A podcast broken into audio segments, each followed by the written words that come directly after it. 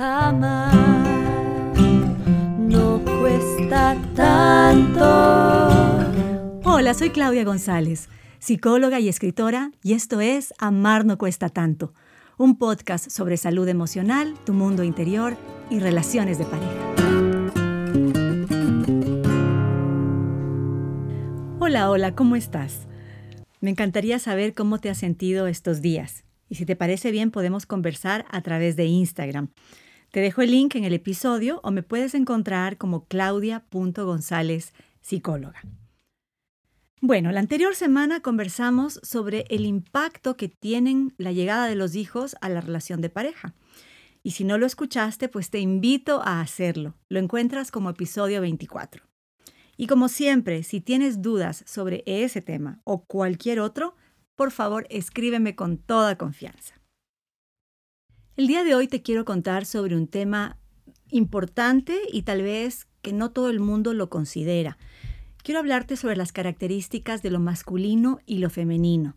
¿no? Y aunque para algunos puede sonar extraño, porque no me estoy refiriendo al género masculino y al género femenino, sino a las energías masculinas y femeninas que conviven dentro de nosotros. O sea, cada uno de nosotros tiene una parte masculina y una parte femenina.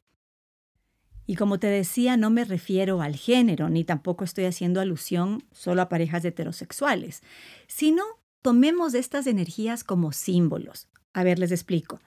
Lo masculino en cada uno de nosotros simboliza la acción, la ejecución y la decisión. Y en cambio, la energía femenina simboliza la afectividad, la comunicación y la contención. ¿Y por qué es relevante hablar y saber de ellas? Porque las dos energías son importantes y complementarias. Por eso necesitamos abrazarlas e integrarlas para luego ir dibujando, esbozando con el otro el vínculo de la pareja.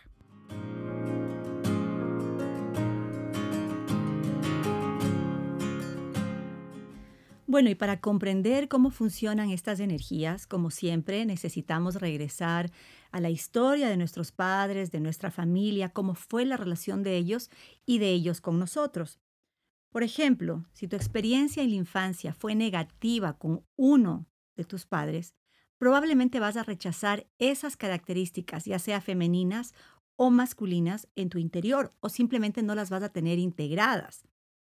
Por ejemplo, si no tuviste una figura paterna sólida o presente, es probable que en ocasiones pues te ahogues en un vaso de agua y te falte esa capacidad pragmática, práctica de ejecución. O te paralices frente a ciertas dificultades porque justamente no tienes instaurada esa seguridad del accionar masculino. Y aquí me gustaría mucho contarles el ejemplo de una consultante que vi hace poco. Ella es una profesional muy competente em, y resulta que trabajando en terapia nos dimos cuenta que muy en el fondo, en realidad, ella tenía muchísimo miedo a no ser suficiente. Estaba dudando de su capacidad y como un escudo, más bien, em, decía que no, no le interesa el trabajo que hace, que está frustrada con su profesión, que ya no se siente realizada. Y en realidad todo este, este fastidio, esta molestia que ella expresaba, pues estaba simbolizando este, esta sensación de no ser capaz, ¿no? Este miedo a la incapacidad, este, este miedo a no ser suficiente para los distintos em, objetivos o, o desafíos de la vida. Y en esa sesión justamente lo relacionamos con lo que les acabo de contar. Ella creció con una madre soltera, el padre siempre estuvo ausente en su vida y relacionando las dos cosas se dio cuenta que si no había sido suficiente para que su padre se quede y si no había tenido esa estructura familiar en la cual el hombre, la figura paterna, le ofrecía esta confianza, esta protección para que ella confiara en su capacidad, pues había crecido arrastrando este hueco hasta el día de hoy que era adulta. Y ahora que lo está comprendiendo, pues ya lo está trabajando y haciendo las paces con esa historia.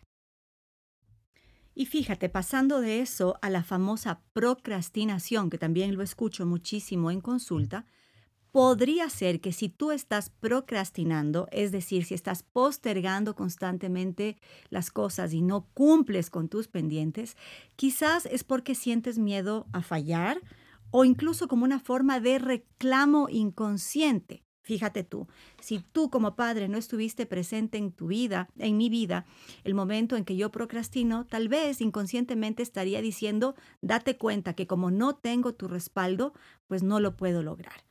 Estos mecanismos de defensa y estos accionares emocionales de nosotros como personas a veces son mucho más profundos y complejos de lo que aparece en la superficie.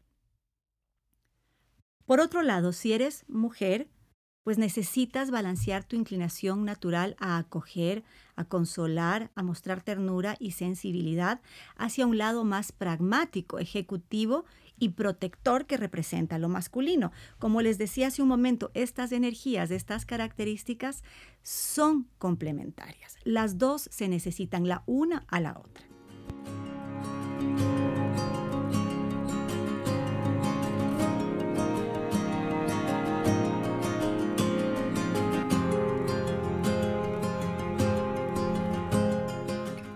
Por otro lado, vamos a tomar otro ejemplo para que esto les vaya quedando más claro. Si un hombre no experimentó una buena relación o presencia de lo femenino mientras crecía, podría rechazar esa sensibilidad, ¿no? Podría no ser empático con eso y tal vez tenga dificultad en conectarse con sus emociones propias y las del otro. Tal vez puede aparecer como excesivamente duro o rígido o mostrar falta de tino, de tacto, esta suavidad y esta ternura que también son necesarias en los hombres. Además, a partir de experiencias negativas podemos caer, y oigan esto, en generalizaciones, asumiendo, por ejemplo, que todos los hombres del planeta son iguales o todas las mujeres son iguales. Por ejemplo, si tuviste un padre infiel y mentiroso, bien podrías pensar que todos los hombres engañan y que pues no se puede confiar en ninguno.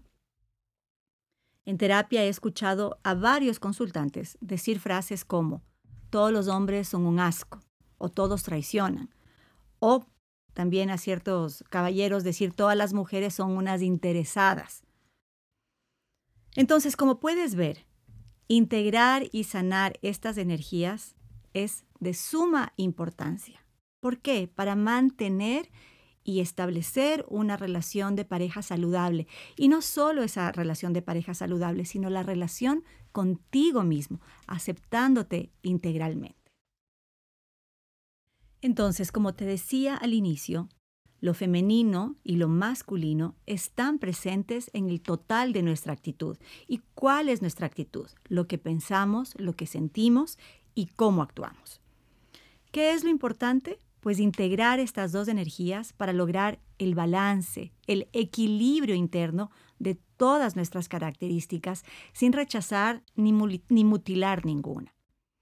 La psicóloga británica Jill Edwards, que he mencionado en capítulos anteriores, explica cómo, ya seas hombre o mujer, llevas dentro una masculinidad y una feminidad que necesitas aprender a manejar de manera saludable.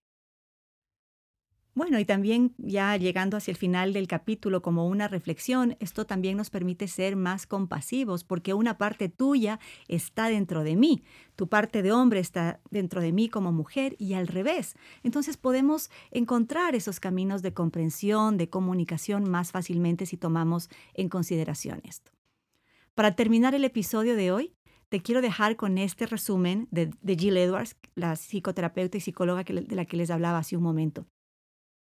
Nuestra energía masculina o padre saludable se preocupa más por la productividad, porque las cosas se hagan, mientras que nuestra energía femenina está más interesada en el ser y en relacionarse.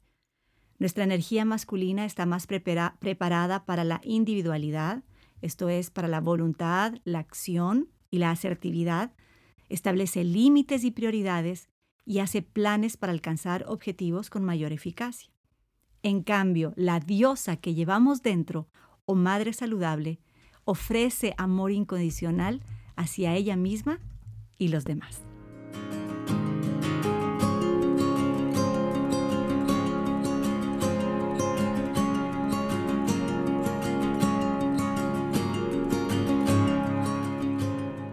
¿Qué te parece esto? ¿Cómo lo sientes? ¿Qué sensaciones, qué sentimientos, qué emociones vienen? Y bueno, en resumen, vean ustedes la maravilla de la naturaleza, cómo nos ofrece todo de manera integral. Si yo como ser humano, no importa si soy hombre o mujer, considero que, por un lado, necesito ser pragmático, ejecutor, ser asertivo en poner límites y protector, solo que al mismo tiempo también reconozco que necesito ser tierno, suave, amable, aprender a utilizar bien mi lenguaje para comunicarme, para contener, pues estoy absorbiendo la belleza de la vida desde las dos dimensiones, desde este yin y yang, desde lo femenino y masculino. Gracias por acompañarme el día de hoy. En el próximo episodio te contaré sobre el apego. No te lo pierdas, ya sé que algunos están curiosos. Y como siempre, recuerda que puedes comprar mi libro, Amar no cuesta tanto, en todas las grandes librerías a nivel nacional, dentro del Ecuador. Y si vives fuera de mi país, pues puedes comprar la versión digital en Amazon. Un gran abrazo como siempre. Hasta la próxima.